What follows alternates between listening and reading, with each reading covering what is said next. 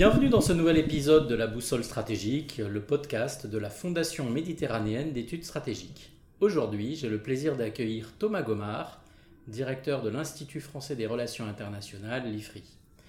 Thomas Gomard, vous êtes l'un des meilleurs experts de la Russie, vous avez publié de nombreux ouvrages, dont L'affolement du monde qui a reçu le prix Louis Marin et le prix du livre géopolitique, et vous venez de publier chez Talandier Guerres invisibles, nos prochains défis géopolitiques. Pourquoi les guerres invisibles? Bonjour Pierre Azou, je suis très heureux de vous retrouver à Toulon. Alors euh, le titre euh, Guerres invisibles euh, est une manière pour moi de répondre à un livre qui m'a beaucoup marqué, qui est Guerre hors limite, la guerre hors limite, qui avait été publié, vous vous en souvenez, en 1999 par deux officiers de l'armée populaire de libération, traduit en français en, en 2003 aux éditions Payot. Et il se trouve qu'à la faveur du confinement, je l'ai relu et j'ai été très frappé par son actualité que parallèlement, je suis tombé sur un entretien accordé par un des deux auteurs euh, analysant le confinement. Et donc j'ai écrit Guerres invisibles entre euh, janvier 2020 et novembre 2020. Et euh, Guerres invisibles, au fond, c'est la réponse européenne. Ça se veut la réponse européenne à ce livre qui dit deux choses importantes. Les militaires ont perdu le monopole de la guerre et il existe 24 types de guerres, dont la guerre sanitaire et la guerre environnementale. Vous êtes un grand spécialiste euh, de la Russie. évidemment, je ne peux pas m'empêcher de vous poser la question. Comment voyez-vous euh, la guerre en Ukraine? Est-ce que vous pensez que justement cette guerre en Ukraine s'inscrit dans ces guerres invisibles ou pas? Et quelles sont pour vous les caractéristiques de cette guerre qui est euh, clairement dans tous les esprits? Alors oui et non. oui, dans la mesure où il y a en, réalité une... Il n'y a pas quelque chose de nouveau le 24 février continuation de quelque chose qui a commencé en 2014 avec l'annexion de la Crimée et la déstabilisation de Donbass, ou même peut-être qui a commencé en 2008 avec euh, l'opération en, Géorgie. en Géorgie, ou même peut-être qui avait commencé euh, dès euh, l'arrivée au pouvoir de, Vladimir Poutine dans l'usage qu'il a pu faire de la guerre limitée sur son propre territoire avec la, deuxième guerre de, de, Tchétchénie. Il y avait également en parallèle l'aspect de guerre hybride sur lequel on a beaucoup glosé ces dernières années et qui avait été très poussé par la Russie de, Vladimir Poutine, c'est-à-dire euh, précisément une capacité à utiliser la guerre limitée ou des moyens euh, non cinétiques pour produire des effets euh, diplomatiques, politiques, et avec un certain succès. C'est-à-dire que depuis une dizaine d'années, on observe à quel point la Russie est active dans le champ cyber. Euh, elle, combine de la pression militaire, euh, que ce soit par exemple dans l'Atlantique Nord avec les moyens les plus classiques qui soient, mais euh, en Méditerranée orientale ou en Afrique du Nord en envoyant des mercenaires, en, exerçant aussi des moyens de coercition, en utilisant des moyens de coercition, en faisant preuve aussi d'une capacité d'influence politique, une capacité de désinformation. Donc tout ça, au fond, euh, faisait de la Russie un des, un des pays les plus, euh, comment dirais emblématiques de ce qu'on a appelé les guerres hybrides. Et le nom, c'est que la grande surprise du 24 février, alors je n'ai pas été surpris par euh, l'attaque, j'y reviendrai, mais la grande surprise, c'est au fond un retour de force à force, de conflits interétatiques dans, les purs la plus classiques. Et c'est au fond la combinaison de l'hybridité la plus poussée avec le retour de la guerre conventionnel dans son aspect, j'allais dire, le, plus primaire. L'élément de surprise, il est là, c'est-à-dire dans, le fait qu'un pays qui avait beaucoup élaboré sur, euh, euh, intellectuellement, en termes de doctrine, sur euh, l'évitement du force à force, sur le contournement de l'interétatique, et, il retourne de manière extrêmement spectaculaire et avec l'amplitude que l'on sait depuis le, 24 février. Donc il y a toujours eu un paradoxe russe, il y a un paradoxe russe qui s'affirme à nouveau avec cette, avec cette guerre d'Ukraine. Alors comment je la caractérise? Bah, Écoutez, j'ai l'habitude de dire là, depuis quelques semaines que pour moi la Russie se livre à une euh, guerre coloniale sous couverture nucléaire. C'est-à-dire qu'il y a délibérément de sa part une volonté euh, d'assujettir euh, l'Ukraine, de refuser à l'Ukraine le principe même d'un État souverain et, indépendant, ce qui a toute une généalogie sur laquelle on pourrait revenir longuement. Et puis, dès le 24 février, euh, même un peu avant, en réalité, il y avait déjà eu des, signaux antérieurs. Je pense notamment à la conférence de presse conjointe entre les présidents Poutine et Macron du 8 février, un message nucléaire explicite qui a pour euh, objectif de montrer la détermination russe, d'inhiber les Occidentaux. Et évidemment, c'est la toile de fond qui explique pourquoi les Occidentaux, au premier rang desquels en la matière se trouvent les États-Unis, ont opté pour une stratégie indirecte, c'est-à-dire un soutien militaire très conséquent euh, avec une volonté explicite depuis le départ que le conflit euh, ne, s'étende pas au-delà euh, du territoire ukrainien. Donc pour conclure, c'est une guerre qui, à mon avis, a un, caractère systémique encore sous-estimé, d'une intensité qu'on mesure mal en Europe occidentale, et qui est en train de complètement modifier la situation en Europe et l'ordre international parce que sa principale conséquence déjà visible, indépendamment des conséquences pour, euh, pour, l'Ukraine en premier lieu, mais c'est le fait que l'Europe vient de perdre un de ses principaux avantages compétitifs, qui était d'être un, continent euh, stable et euh, sans guerre précisément, sans guerre de cette, de cette nature. Et cela, bah, c'est, ça s'est achevé le 24 février. Alors, on voit bien que l'Europe se pose des questions existentielle, en tout cas, sur euh, comment réagir euh, par rapport à la guerre en Ukraine. Euh, je voudrais revenir sur les États-Unis. Est-ce que vous ne croyez pas que les États-Unis, quelque part, ont un effet d'aubaine et se disent, enfin, grâce ou par la guerre en Ukraine, par notre stratégie en Ukraine, qui consiste finalement à, livrer massivement des armes, des munitions et du renseignement aux Ukrainiens sans intervenir directement, on fait paradoxalement passer des messages très forts à la Chine qui reste le vrai compétiteur stratégique Ça, très probablement. Alors, il, y a plusieurs choses euh, pour essayer de, de, lire l'attitude américaine. La première, c'est que et dans l'erreur de jugement majeur de Vladimir Poutine, je pense que ça a joué il y a euh, août 2021, les, conditions du retrait américain d'Afghanistan. Et donc l'interprétation qui a pu en être euh, faite, euh, par un pays comme la Russie, c'est-à-dire au fond, voilà, les, Occidentaux achèvent leur cycle d'intervention extérieure. C'est quelque chose que, Moscou a très bien compris en 2013 avec, avec, avec, la Syrie. Et donc, voyant au fond une sorte de désarroi stratégique occidental, en premier lieu américain, très, très profond. La deuxième chose, c'est que ce qui était intéressant dans la phase préparatoire de la guerre, ça a été l'utilisation que les États-Unis ont fait de leur renseignement stratégique en le, livrant en le, communiquant très largement, de manière inhabituelle, provoquant euh, bah, le scepticisme habituel euh, qui s'explique par 2003, ce, genre de choses. Mais au fond, il y avait quand même un message euh, extrêmement fort adressé à, Poutine sur d'abord le degré de pénétration de son système, et d'autre part le suivi très attentif, qui est aussi effectivement en parallèle le fait que les États-Unis, de mon point de vue, ne souhaitaient pas être, se réengager aussi massivement en Europe, précisément parce qu'il ne cesse de le dire, ils sont complètement concentrés euh, sur euh, euh, l'objet chinois et que du point de vue russe, pour la communauté stratégique russe, il y avait ce discours avant le 24 février qui était de dire nous avons accueilli l'administration Biden, donc début, début, début 21, lui faisant bien comprendre qu'elle avait deux fronts. Il y avait la mer de Chine et puis l'Europe, en fait, cette, cette zone, un front qui n'est pas forcément facile à délimiter géographiquement, mais pour faire ça entre la Baltique et, la mer Noire. Donc ça, c'est le cadre. Moi, ce qui me frappe, c'est le troisième élément. C'est une manière de renverser la question aussi pour les Européens. C'est-à-dire que s'il n'y avait pas eu cette intensité du soutien américain, quelle aurait été l'attitude des Européens? Et je pense qu'ils auraient euh, laissé euh, l'Ukraine à son sort. Lors d'une conférence à Berlin très récemment, les, Allemands et les institutionnels allemands, les militaires allemands, les experts et les universitaires allemands, et les politiques surtout allemands, nous ont dit sur tous les tons, euh, le, 24, le 24 février est un changement majeur. Euh, L'Allemagne a pris un axe. Pour elle, maintenant, la Russie est un problème à échéance euh, lointaine, enfin jusqu'à échéance visible.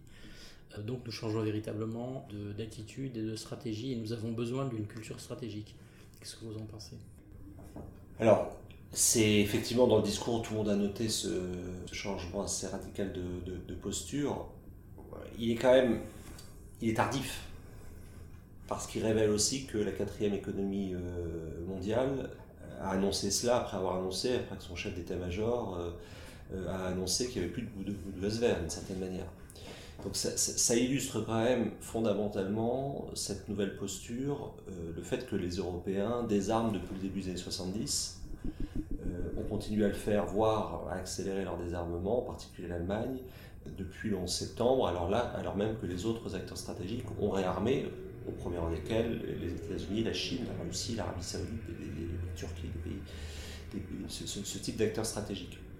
Donc il y a quand même, pour moi, une réaction très tardive et j'ajouterais que, en fait, ça ne commence pas le 24 février. Et de ce point de vue-là, il y a probablement aussi un hiatus franco-allemand. C'est-à-dire qu'il euh, y a une prise de conscience de la nature euh, militaire de la Russie, de ce qu'elle représente, à mon avis, beaucoup plus antérieure et plus sérieuse à Paris qu'à Berlin, alors qui a été peut-être voilée par des initiatives diplomatiques.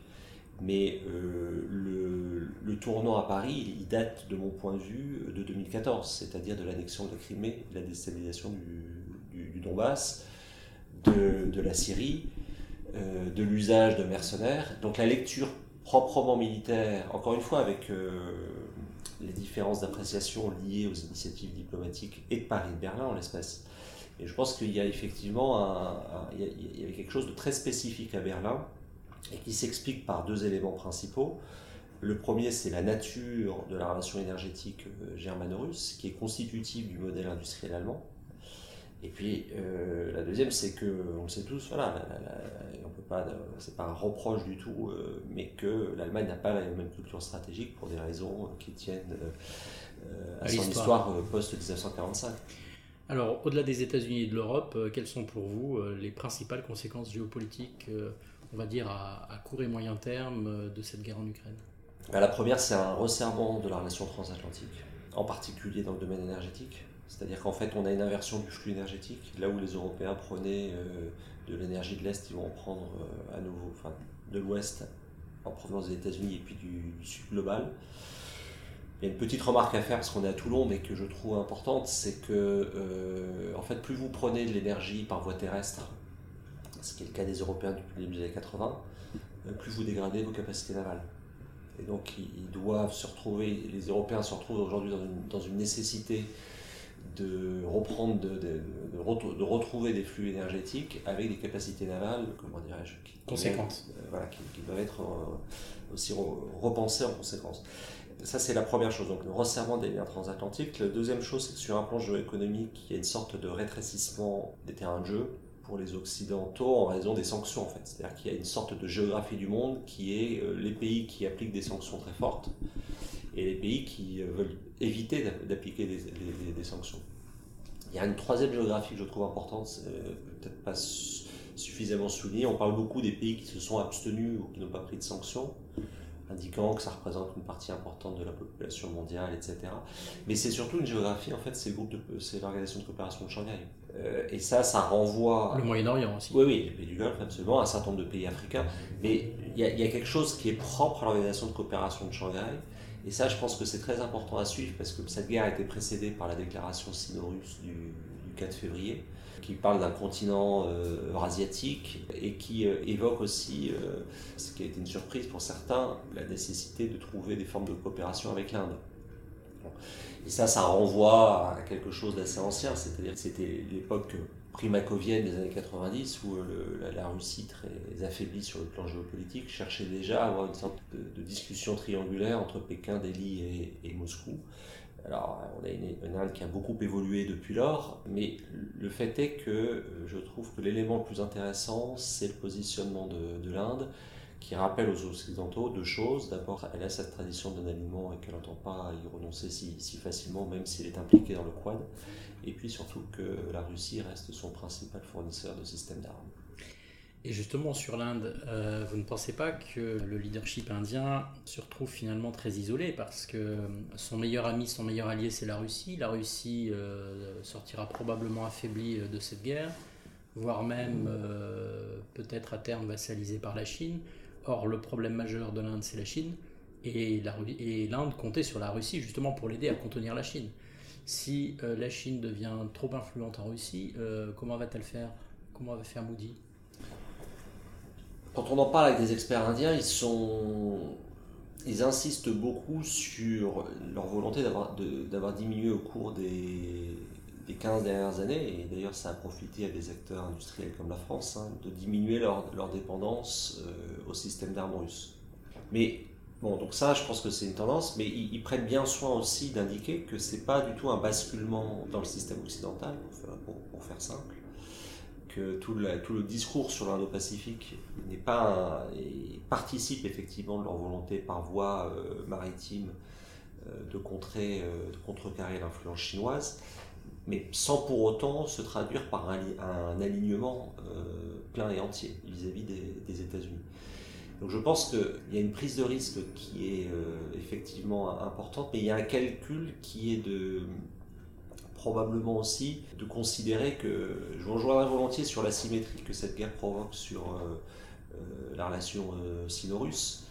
Mais je pense que le calcul indien, c'est de se dire que même si la Russie est mise durablement en, échec, elle conserve néanmoins, avant d'être complètement dans l'orbite chinoise, il y a un laps de temps dans la, dans la, dans la je ne saurais pas le dater, hein, ça, pourrait, enfin, le dater, pardon, de l'évaluer, mais euh, l'impression que ça me donne, j'ai eu des discussions encore très récentes euh, sur ce sujet avec des collègues euh, indiens, c'est qu'ils voient plutôt, eux, l'occasion de diversifier leur coopération militaire et surtout sur le plan diplomatique de capitaliser à nouveau sur cette forme de, de non-alignement en quelque sorte.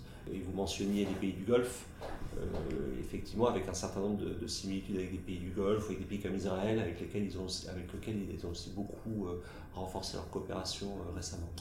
Et justement pour terminer, et pour à la fois rester sur l'Inde et, élargir le débat, est-ce qu'une des options pour, le, pour la gouvernance indienne, ça pourrait pas être d'accroître son arsenal nucléaire, c'est-à-dire en fait d'entamer un peu une sorte de, de remise à niveau nucléaire pour être entre guillemets crédible face à la Chine ce qui dans le contexte de la guerre en Ukraine pourrait euh, entraîner finalement euh, un effet de, prolifération nucléaire militaire, parce qu'on voit bien par exemple en Iran que euh, le, dossier nucléaire iranien est probablement mort, c'est-à-dire que les, Américains n'ont plus intérêt à re-rentrer dans l'accord nucléaire, ils ne le veulent pas pour des raisons de politique intérieure.